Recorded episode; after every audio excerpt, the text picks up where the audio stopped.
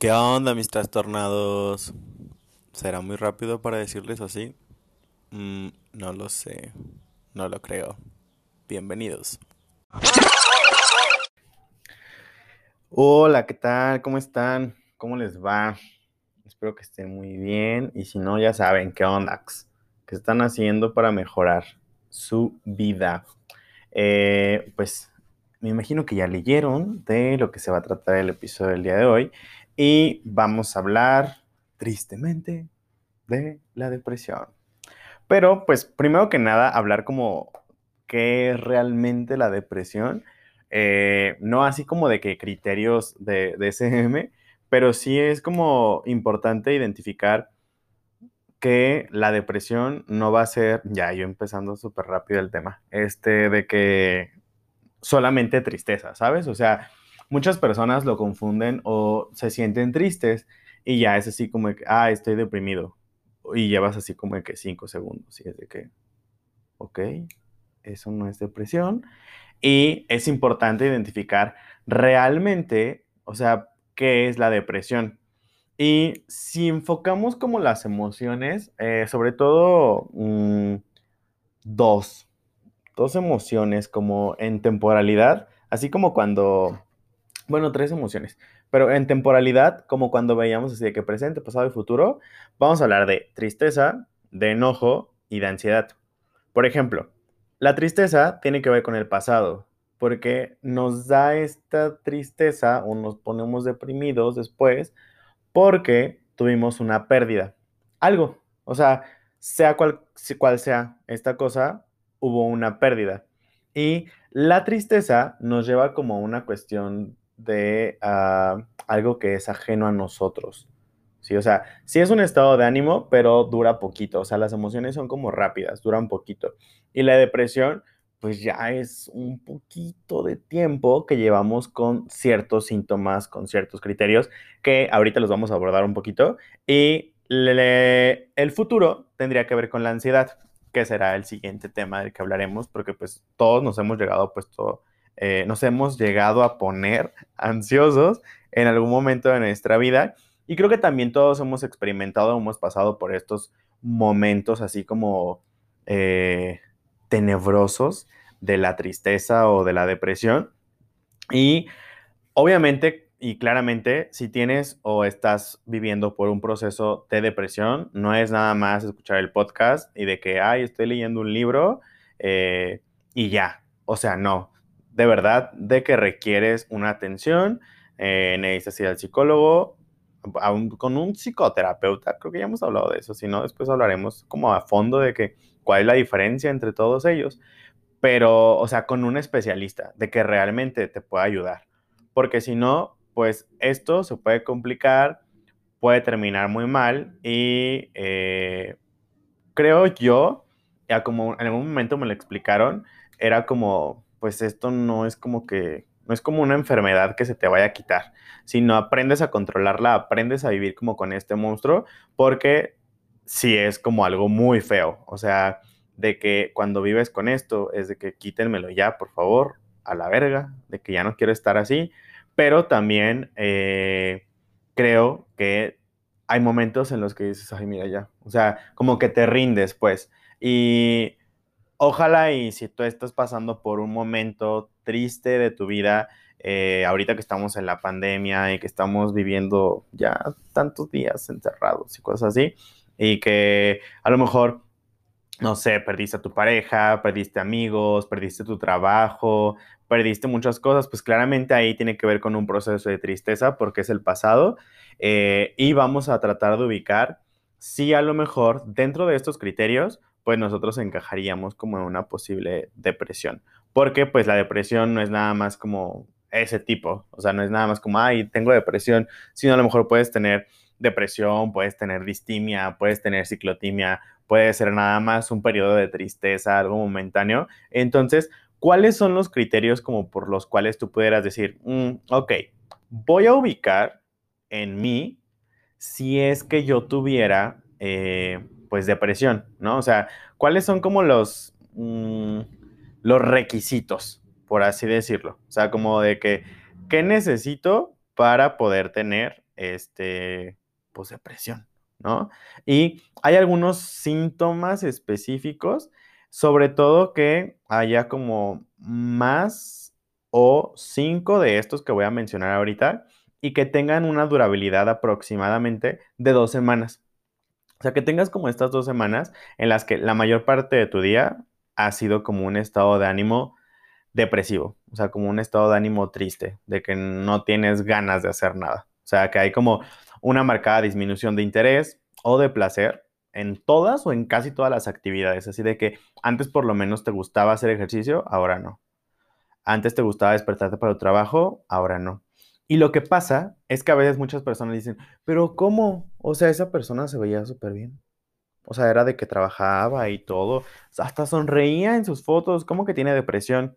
Pues sí, o sea, porque tratas como de que en tus áreas no te afecte tanto, pero a lo mejor cuando llegas a tu casa ya es como el momento ideal para soltar toda esa tristeza y ya es como de que, ay, ya mira, aquí puedo ser yo, aquí puedo llorar, Aquí puedo tener a lo mejor esta cuestión de, del peso o del apetito. O sea, a lo mejor eh, no comemos o comemos mucho, tenemos problemas para dormir, en este caso como el insomnio, o tenemos mucho sueño, eh, tenemos hipersomnia, que a lo mejor estamos dormidos la mayor parte de nuestro día, no queremos salir de la cama. La cama se vuelve nuestra compañera preferida, o sea, de que cuando tienes depresión no quieres salir, no te quieres bañar, te vale traer este de que la misma pijama tres, cuatro días y te la vives en cama, ¿no?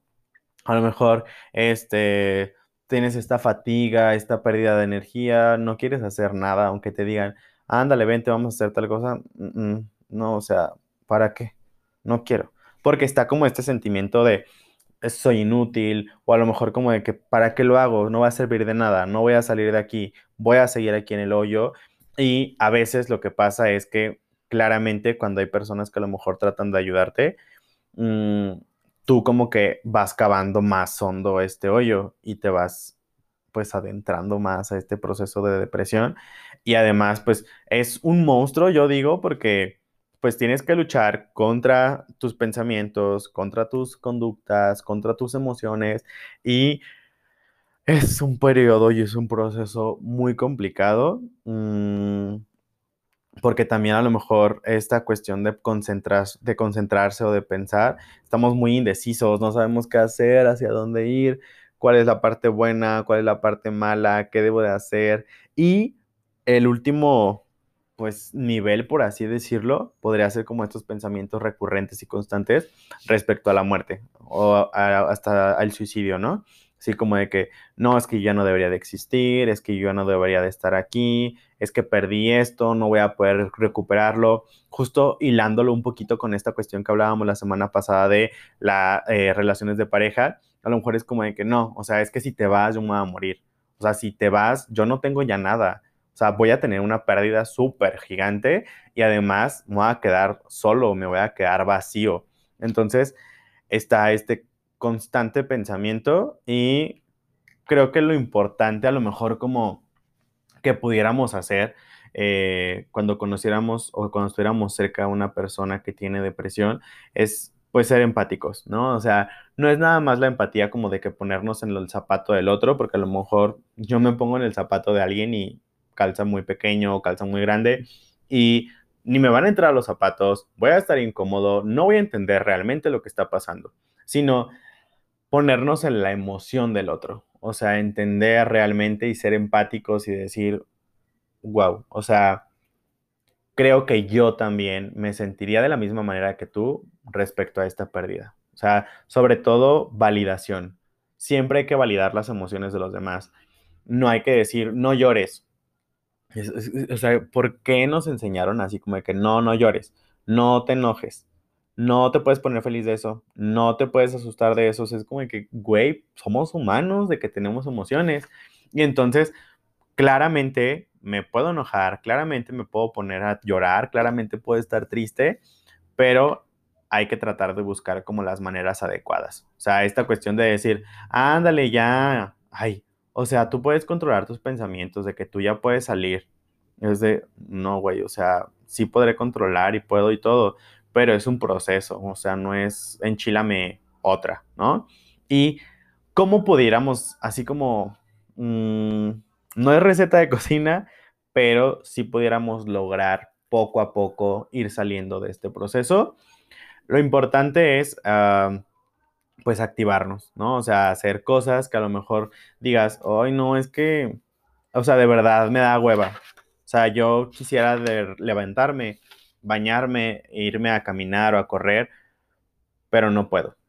Y entonces trata de decirle a esta persona, o tú si nos estás escuchando y tienes depresión, hazlo aunque no quieras, aunque no te salga, aunque no tengas nada de fuerzas, neta, así de que no quieres salir de tu cama, pero salte.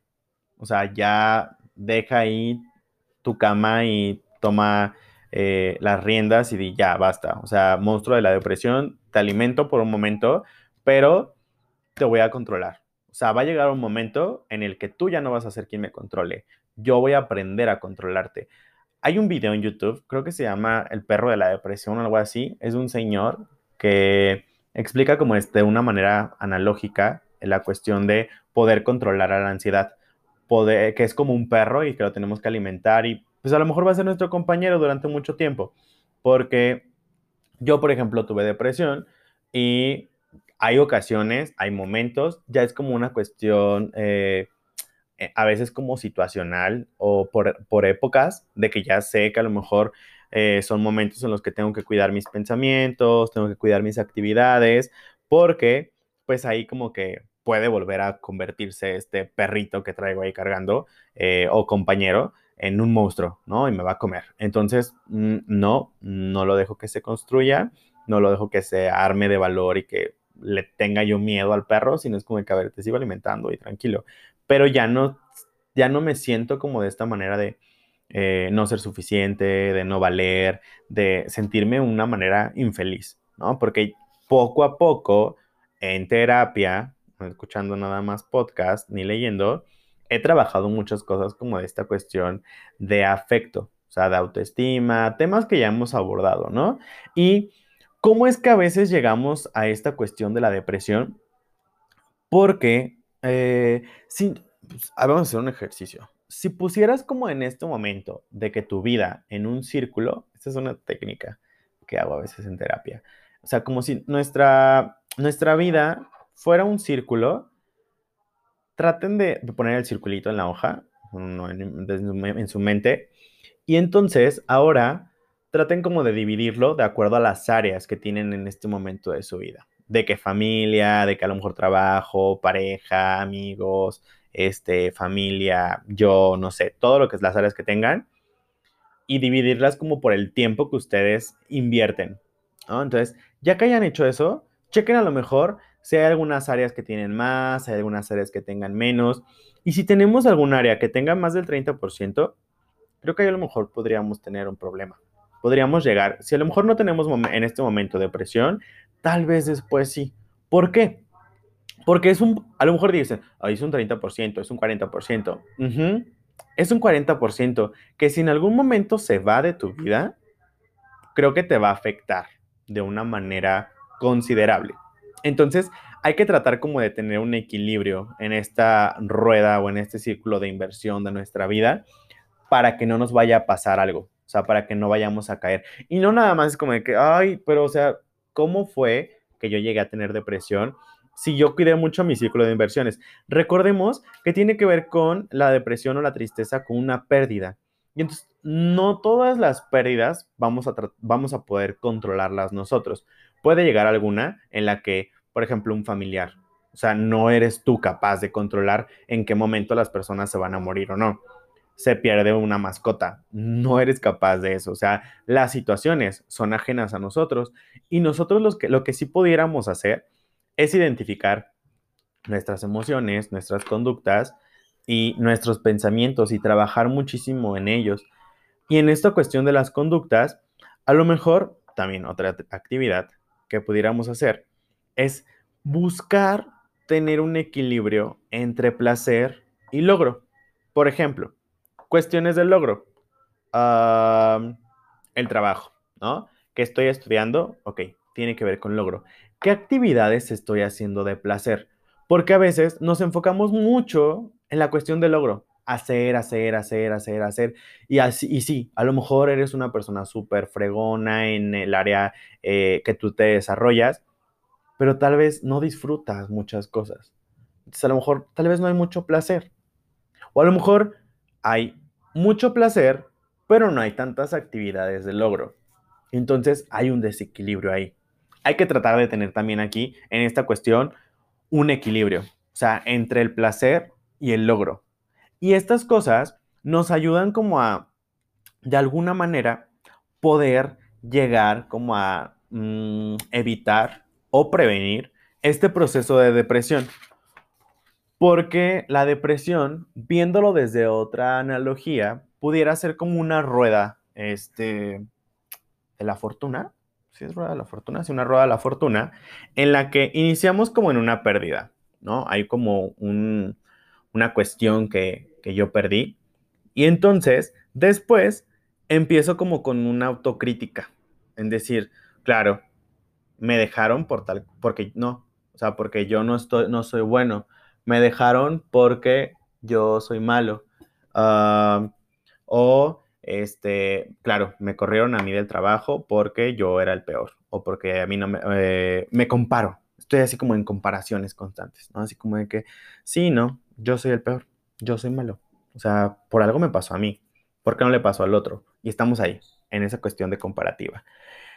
Y esa comparativa nos va a llevar a un tercer punto, a estar pesimistas y ser de alguna manera catastrófico, ¿sí?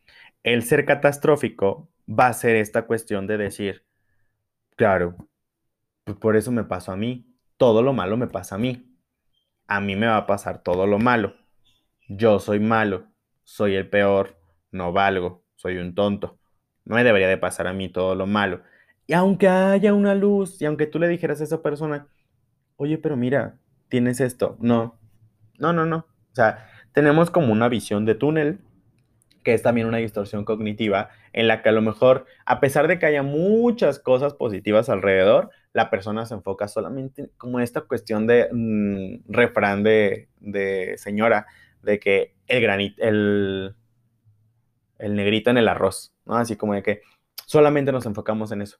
Oye, pero mira, tienes todo esto. No, o sea, no me interesa yo estar, estamos en pesimismo constante. Y claramente, por estar pesimistas, por estarnos comparando, por estar en autocrítica, llegamos a un nivel de tristeza, de apatía. Oye, mira, vamos a... No, no, gracias. Yo aquí me quedo. Y nos sentimos súper mal, queremos llorar, a lo mejor queremos eh, apagar esta tristeza tomando, somos súper masoquistas, así como de que por excelencia escuchando música, así de que eh, nos ponemos música súper depre, así de que, y, ay, no, es que esa canción me recuerda a esa persona. Ay, no, esa canción se la dediqué. Ay, no, esto no sé qué. Y entonces, el siguiente nivel, tendríamos que llegar hacer como un cambio. O sea, es como un periodo leve para decir, a ver, ¿qué onda? Antes de que te me sigas subiendo a la rueda de la fortuna, bájate ya, por favor. Bájate. ¿Cómo le vamos a hacer con esto que les decía? De las actividades. O sea, aunque no quieras hacerlo, aunque no tengas ganas, hazlo. Hazlo como si te gustara, hazlo como si fuera la persona más feliz del mundo. Es una estrategia como se llama actúa como si. Actúa como si te sintieras contento. Imagina que eres un actor y, ok, tú eres una persona triste, pero ¿qué crees? Te tocó un personaje alegre. Actúa como si estuvieras contento. Actúa como si disfrutaras de tu trabajo. Actúa como si ya no te importara que tu pareja te dejó, porque a lo mejor te dejó y es una buena cosa. Tal vez en ese momento lo ves como algo malo, pero vienen cosas mejores. Siempre vienen cosas mejores. Siempre. O sea, no, pero es que no me va a pasar. Tal vez estamos en pesimismo. De verdad, o sea, en los momentos, eso es como una cuestión personal, los momentos que yo he dicho, no, o sea, no, ya no me va a llegar nada bueno. A lo mejor me llega algo culero después, pero después siempre llega algo bonito, siempre llega algo padre. Y a lo mejor en esto padre que te pudiera llegar, que traeríamos como a la cuestión de ansiedad, nos entra como este miedito de decir, ¿y si esto padre se acaba? En algún momento se va a acabar. Pero no, o sea, tranquilo. No porque algo pudiera terminarse, no lo vas a disfrutar. Entonces, es súper importante tener esta cuestión de disfrute, de goce, de placer, de logro, de lo que mencionábamos, porque si no llegáramos a como estos cambios conductuales o a estos cambios motivacionales que pudiéramos tener, tal vez vamos a seguir en la rueda. Y la rueda de la fortuna nos va a llevar a un nivel de pensamientos suicidas, de ideaciones suicidas. Y antes de que tú quisieras llegar a hacer algo contra de ti, creo que es importante que tengas una red de apoyo buena, que le puedas contar a tu familia cómo te sientes.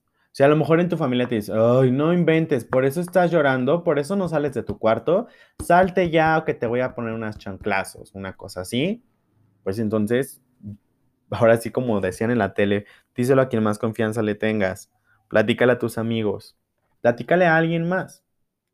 O sea, porque todos somos importantes, todos somos valiosos y no merecemos el que de alguna manera nos hagan sentir invalidados los demás. Entonces, si a lo mejor te sientes triste y has pasado como por toda esta situación, antes de que pienses que el suicidio es como la salida fácil, no, no es la salida fácil. Tal vez te cueste un poquito más encontrar soluciones, pero es importante que las busques, ¿sale? Ármate de valor, te digo, busca ayuda, hay páginas donde puedes pedir ayuda, busca un terapeuta, busca a tus amigos, platica con tu familia, porque tal vez entiendo que te sientes frustrado, si a lo mejor dices, no, ya, es que no puedo más, o sea, de verdad, esto es lo último, porque hay personas que hemos pensado que esa es como la salida fácil, pero no, o sea, después, ya que haya pasado mucho tiempo, tal vez lo recuerdes y digas, no mames, o sea, ¿cómo estuve a punto de hacer eso? ¿O cómo hice eso? o cómo pude salir de esa cama. O sea, yo pensé que ella me iba a quedar siempre. Y no. O sea, es poco a poco. Ni te pelees con tus emociones, ni te pelees con lo que te está pasando. Trata de llevar como la tristeza contigo, pero que no te domine. O sea, no te dejes que la tristeza sea la que manda. Sé tú quien manda. Sé tú quien trabaje con tus emociones, sé tú quien domine tus pensamientos, pero claramente poco a poco, con ayuda de algún especialista, con ayuda de tu familia, de tus amigos y pues si conoces a alguien que tiene depresión, que ha tenido depresión, acompáñalo, valida sus emociones, ayúdale, platícale, que hay un podcast con el que tal vez haya algunos episodios en los que se pueda reír hay algunos otros en los que es de reflexión, por ejemplo este, y que pues no estamos solos. Siempre tenemos cerca a alguien que nos pueda apoyar, que nos pueda ayudar. Entonces, trata de llegar a esa persona que le puedas pedir ayuda y verás que lo va a hacer. Y si no, pues sigue buscando. Va a llegar alguien. Eh, todos hemos perdido cosas, todos hemos perdido personas vamos a seguir perdiendo cosas, vamos a seguir perdiendo eh, personas, pero no por ello nos tenemos que detener.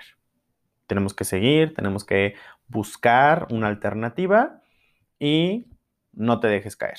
Entonces, pues cuídense mucho, pórtense muy bien. Ahorita que estamos ahí entre el ya salir y no salir de esto de la pandemia y los 200 días, pues hay que lograrlo hay que hacerlo, eh, a pesar de las pérdidas que estemos teniendo, hay que tratar de tener un equilibrio entre estos dos eh, ejes o entre estos dos eh, combustibles de el placer y el logro.